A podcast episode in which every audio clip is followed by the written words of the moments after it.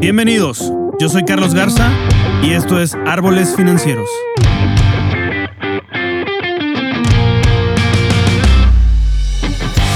Este es un podcast dedicado al mundo de las finanzas, economía, liderazgo y vida, donde en cada episodio vamos a explorar los cambios que nos llevan a una paz financiera, así como las herramientas de inversión que podemos usar para hacer crecer nuestro patrimonio y lograr la libertad financiera.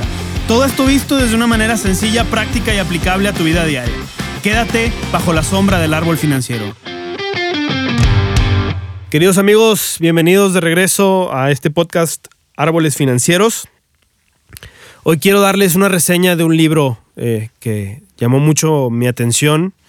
Eh, he estado tratando de incrementar eh, mi lectura y, todo esto y, fue un libro que, me llamó la atención porque vi un video y el autor se llama Daniel Lapin, o Daniel Lapin en inglés. Él es un rabino judío y llamó mucho mi atención porque años, años atrás, hace cuatro o cinco años, cuando empecé todo esto rumbo a eh, las finanzas y todos los estudios y todo esto, eh, encontré un video ahí en YouTube de, esta persona que se llama Daniel Lapin. Y me llamó mucho la atención porque él está dando la plática y dice eh, en la Biblia, en Eclesiastés 11.2, que es el, el Antiguo Testamento para el cristianismo y viene siendo la Torá para el judaísmo. Entonces, él no hace acepción de religiones ni nada, simplemente les habla a la gente eh, acerca de, principios de judíos, hebreos, de la Torá. Y dice en Eclesiastés 11.2, tú lo puedes leer en cualquier Biblia que tengas accesible, dice eh, que, que, no mandes tus, tus pertenencias o tus propiedades en un solo barco, sino que mándalos en diferentes, porque si viene la tormenta y, se cae un barco o, ¿cómo se llama? un barco se pierde, pues, se pueden perder todas sus pertenencias y de esa forma puedes tener eh, mayor seguridad, ¿no? Entonces eh, él empieza a profundizar, a profundizar un poco más en ese tema y resulta que en, los textos originales, ese, en ese texto no solo dice varios barcos, sino que dice entre siete u ocho. Y hubo un estudio que él saca, que, que un estudio de Wall Street eh, en Nueva York, donde si tú inviertes en la bolsa en siete u ocho diferentes cosas, así literal, siete u ocho diferentes eh, aspectos de la bolsa o empresas que se dedican a diferentes cosas en la bolsa de valores, las ganancias y los rendimientos son mucho mayores que en las otras. Entonces esto me llamó muchísimo la atención. Yo estaba estudiando sobre inversiones y esto. Y me llamó mucha atención y compré su libro. Y te voy a dar algunos, eh, te lo voy a resumir en cinco puntos. Eh, este libro se llama The Business Secrets from the Bible o los, los secretos bíblicos acerca de los negocios. Y, me llamó muchísimo la atención y quiero darte un pequeño resumen y yo lo pude eh, englobar. Son 40 secretos diferentes, pero yo pude sacar cinco cosas importantes de esto que fueron que me llamaron muchísimo la atención. La primera es, vuélvete una persona de personas. Vuélvete una persona de personas. ¿Qué quiere decir esto? Que nos debemos de empezar a preocupar por las necesidades de la gente. Debemos de empezarnos a preocupar por la gente. O sea, si tú quieres tener un negocio próspero, si tú quieres generar riqueza y prosperidad y tener dinero y mayores ingresos, tu propósito no debe de ser ese. Esa es la consecuencia de preocuparte por las necesidades de otras personas. Cuando tú resuelves los problemas y las necesidades de otra gente, de otras personas, de las personas que te rodean principalmente y luego vas abriendo tu círculo, entonces la consecuencia de eso va a ser un mayor ingreso. Y algo que me impresionó también de este punto fue que dijo que dependíamos unos de otros, ¿no?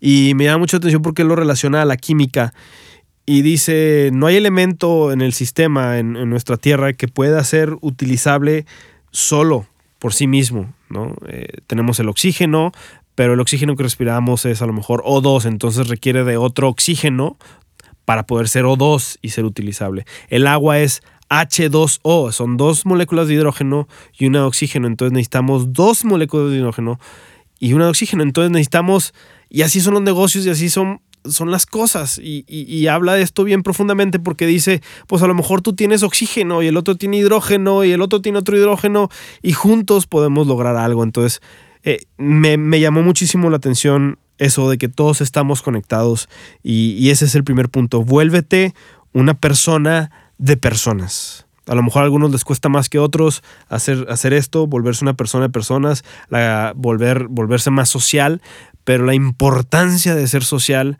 de, dar ese pasito es, es, imprescindible porque eso es lo que, lo que puede generar más, más ingresos y mayor eh, eh, prosperidad. No buscando hacer personas o socializar para eso, sino que va a ser la consecuencia. ¿sí? El, tú, tú, al momento de socializar creces, puedes servirle a la gente y la consecuencia de eso va a ser tener mayor prosperidad. Eh, número dos, el crecimiento personal es para beneficio de los demás. Entonces yo a veces me ponía a pensar y, yo pensaba que sí, voy a empezar a leer más, como lo he hecho, asistir a cursos y empezar a invertir más en, mí y en mi, en mi crecimiento personal, pero lo veía como un beneficio para mí. Y lo que nos, este rabino nos empieza a decir es que ese crecimiento personal es para los demás. Si necesitas de tres cosas, él, marca tres cosas que de hecho hemos hablado aquí, que es disciplina, integridad y carácter. Disciplina, integridad y carácter. Menciono esas tres cosas en las que debemos de crecer principalmente. Crecer en la disciplina para nosotros, en la integridad y en el carácter. Y cuando crecemos en esas tres áreas, el beneficio de nosotros crecer en esas tres áreas es para los demás. Qué interesante. Porque si yo quiero ser más paciente, no es para un beneficio propio, sino es para un beneficio de los demás si yo quiero ser menos enojón, no es para un beneficio propio, sino es para un beneficio de las personas que me rodean. Qué interesante eso, ¿no? Entonces a veces creemos que el crecimiento es nada más para nosotros, pero el crecimiento tiene, si tiene un beneficio propio, lógicamente, pero el enfoque debe ser y tiene como consecuencia los demás. Entonces se va haciendo algo así como que, ok, vuélvete una persona de personas, ok, ahora invierte en ti mismo, pero ese invertir en ti mismo tiene una consecuencia hacia los demás en cuanto a disciplina, integridad, carácter. Conoce muy bien tu negocio. Sí, esto lo, lo, maneja dentro de este punto de crecimiento personal, que debes de conocer muy bien tu negocio, debes de conocer mejor. Es más, si alguien te impresiona más de tu producto o tu servicio, de lo que tú sabes, entonces te hace falta conocer más tu negocio.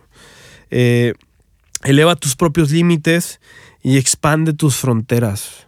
Todos estos son conceptos que vienen en la Biblia. O sea, te, podría aquí hablar horas y horas de todo lo que habla, pero te lo estoy resumiendo. Y no puedes liderar si no estás sirviendo liderando. Y esto lo hemos escuchado mucho, yo lo he escuchado mucho en, en ¿cómo se llama? En congresos de liderazgo y en podcasts de liderazgo. Entonces, eh, tú no puedes estar liderando si no estás sirviendo.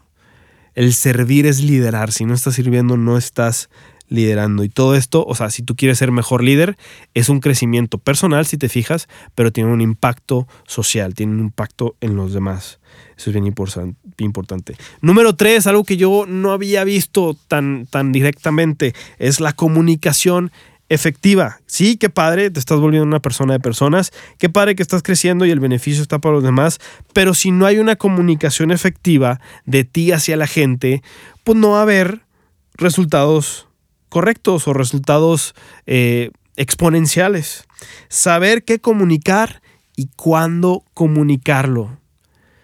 Qué, interesante saber qué comunicar y cuándo comunicarlo. Y otro punto de esto sobre la comunicación efectiva es usa el poder de las palabras y el sonido. Lo que nos diferencia de, de los animales y el ser humano son las palabras. A lo mejor entre los animales se pueden comunicar, ¿sí? A lo mejor nosotros nos podemos comunicar con ellos de una u otra forma, ¿sí? Pero lo que nos diferencia entre los animales y los seres humanos es la capacidad de usar palabras.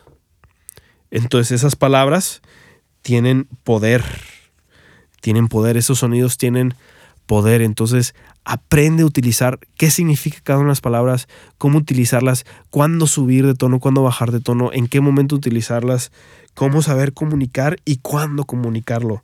Es importante dentro de la comunicación efectiva. Punto número cuatro. Y este me llamó mucho la atención. Camina con miedo. Ándale. ¿Cómo que camina con miedo?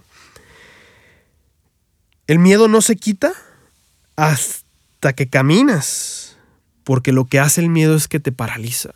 Y él da un ejemplo que me llama muchísimo la atención, que es una historia que la hemos visto siempre en Semana Santa y la vemos este, eh, en algunos puntos del año, etcétera, que es la historia de Moisés, ¿no? Que llega Moisés y está todo el pueblo y van a cruzar y los egipcios vienen tras de ellos y los quieren matar porque se fueron y eran esclavos.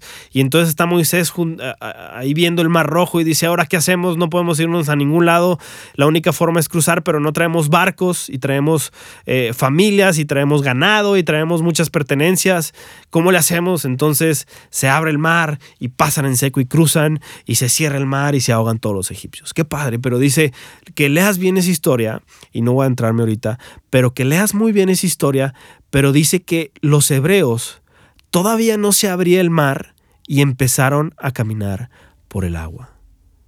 Ándale. Entonces dice que empezaron a caminar y probablemente los, el agua les empezó a llegar a los primeros que empezaron a pasar, les empezó a llegar, al mismo Moisés le empezó a llegar las rodillas, luego la cintura, al pecho, al cuello y todavía no se abría hasta que de repente, ¡pum!, se abrió. Te estoy hablando de un rabino que ha estudiado mucho y que, y que nos está diciendo qué es lo que pasa de acuerdo a los textos originales. Entonces, a mí me impresionó mucho esto porque las películas no enseñan esto. Entonces, caminar con miedo. O sea, estás caminando, estás, eh, ves que no hay salida, ves que no hay escapatoria y la única forma que puedes hacer es caminar. Y no caminaron sobre las aguas como lo hizo Pedro con Jesús después en el Nuevo Testamento ni nada, sino que empezaron a caminar y el agua les empezó a llegar al cuello. Literal, como a lo mejor te ha llegado al cuello de ti con tus deudas o como el agua te ha llegado al cuello en ciertas áreas financieras o de otras áreas de tu vida pero no dejaron de caminar y llegó un punto donde ¡pum! se abrieron las aguas y pudieron pasar todo el pueblo, el medio millón o millón de personas que eran por ahí. Entonces, el miedo lo que hace es te paraliza, pero a pesar del miedo debes de caminar. Camina con miedo. Los cambios contienen semillas de crecimiento y te sacan de tu zona de confort te sanan de tu, zona de confort. Y este es un concepto de la siembra y la cosecha que vamos a hablar en un episodio más adelante que está muy interesante, este, pero camina con miedo es el punto número cuatro. Y punto número cinco, y esto me llama muchísimo la atención porque la mayoría de la gente más próspera y de los ricos de Forbes y todo esto eh, hablan, hablan sobre esto. Y el punto número cinco, y dedica muchos capítulos a esto, es dar. Dar te convierte en rico. ¿Qué? Darme comida en rico no es al revés, no tengo que ingresar más, tengo que recibir más para convertirme en rico. No. Dice, dar te convierte en rico. Dar dinero y recursos te conecta con la gente y volvemos al, al punto número uno y se hace un ciclo de esto porque tenemos que volvernos persona de personas una persona de personas. Entonces, dar te empieza a conectar con la gente, dar te empieza a conectar con, diferentes situaciones y te cambia la mentalidad. El dar te cambia una mentalidad. El, simple hecho de estar dando, ¿sí? En tu mente lo que genera, ¿sí? Químicamente, es que tus pensamientos empiezan a cambiar y el hecho de dar te hace pensar que tú tienes bastante o que tienes lo suficiente como para estar dando eso, a pesar de que tú creas que no tienes lo suficiente. Entonces el dar cambia tu chip y el dar trae consecuencias porque nadie da sin esperar nada a cambio. Y eso lo dice, y ya lo habíamos comentado. Nadie da sin esperar nada a cambio. Entonces se regresa, se regresa a eso y siempre cuando tú siembras algo, cuando tú siembras algo, cuando das, siempre viene una cosecha. Y una semilla es capaz de producir mucho fruto y dentro de ese fruto vienen más semillas. Qué interesante ese concepto. Entonces, el dar puede generar todavía más. Dar genera más. Y dentro del dar menciona algo que el dinero es espiritual.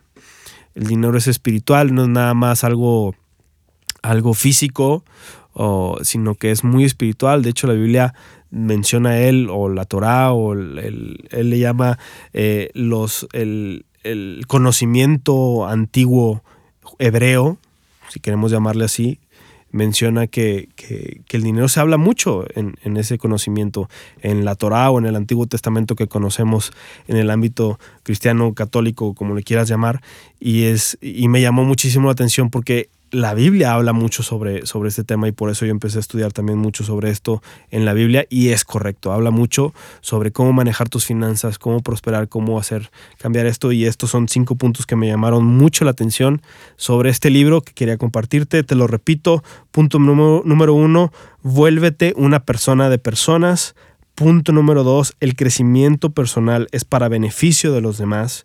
Punto número tres, la comunicación efectiva. Punto número cuatro, camina con miedo. Y punto número cinco, dar te convierte en rico. Dar te convierte en rico. Te dejo con esos cinco puntos de esta reflexión de este libro que se llama Business Secrets from the Bible. Desgraciadamente no está en español o no lo pude, no lo han podido encontrar en español, eh, pero pues por eso te quise resumir un poquito. Se llama Business Secrets from the Bible, los secretos bíblicos sobre los negocios por el rabino Daniel Lapin. Así es que aquí te los dejo, espero que te hayan servido y recuerda que soy Carlos Garza y estoy para servirte.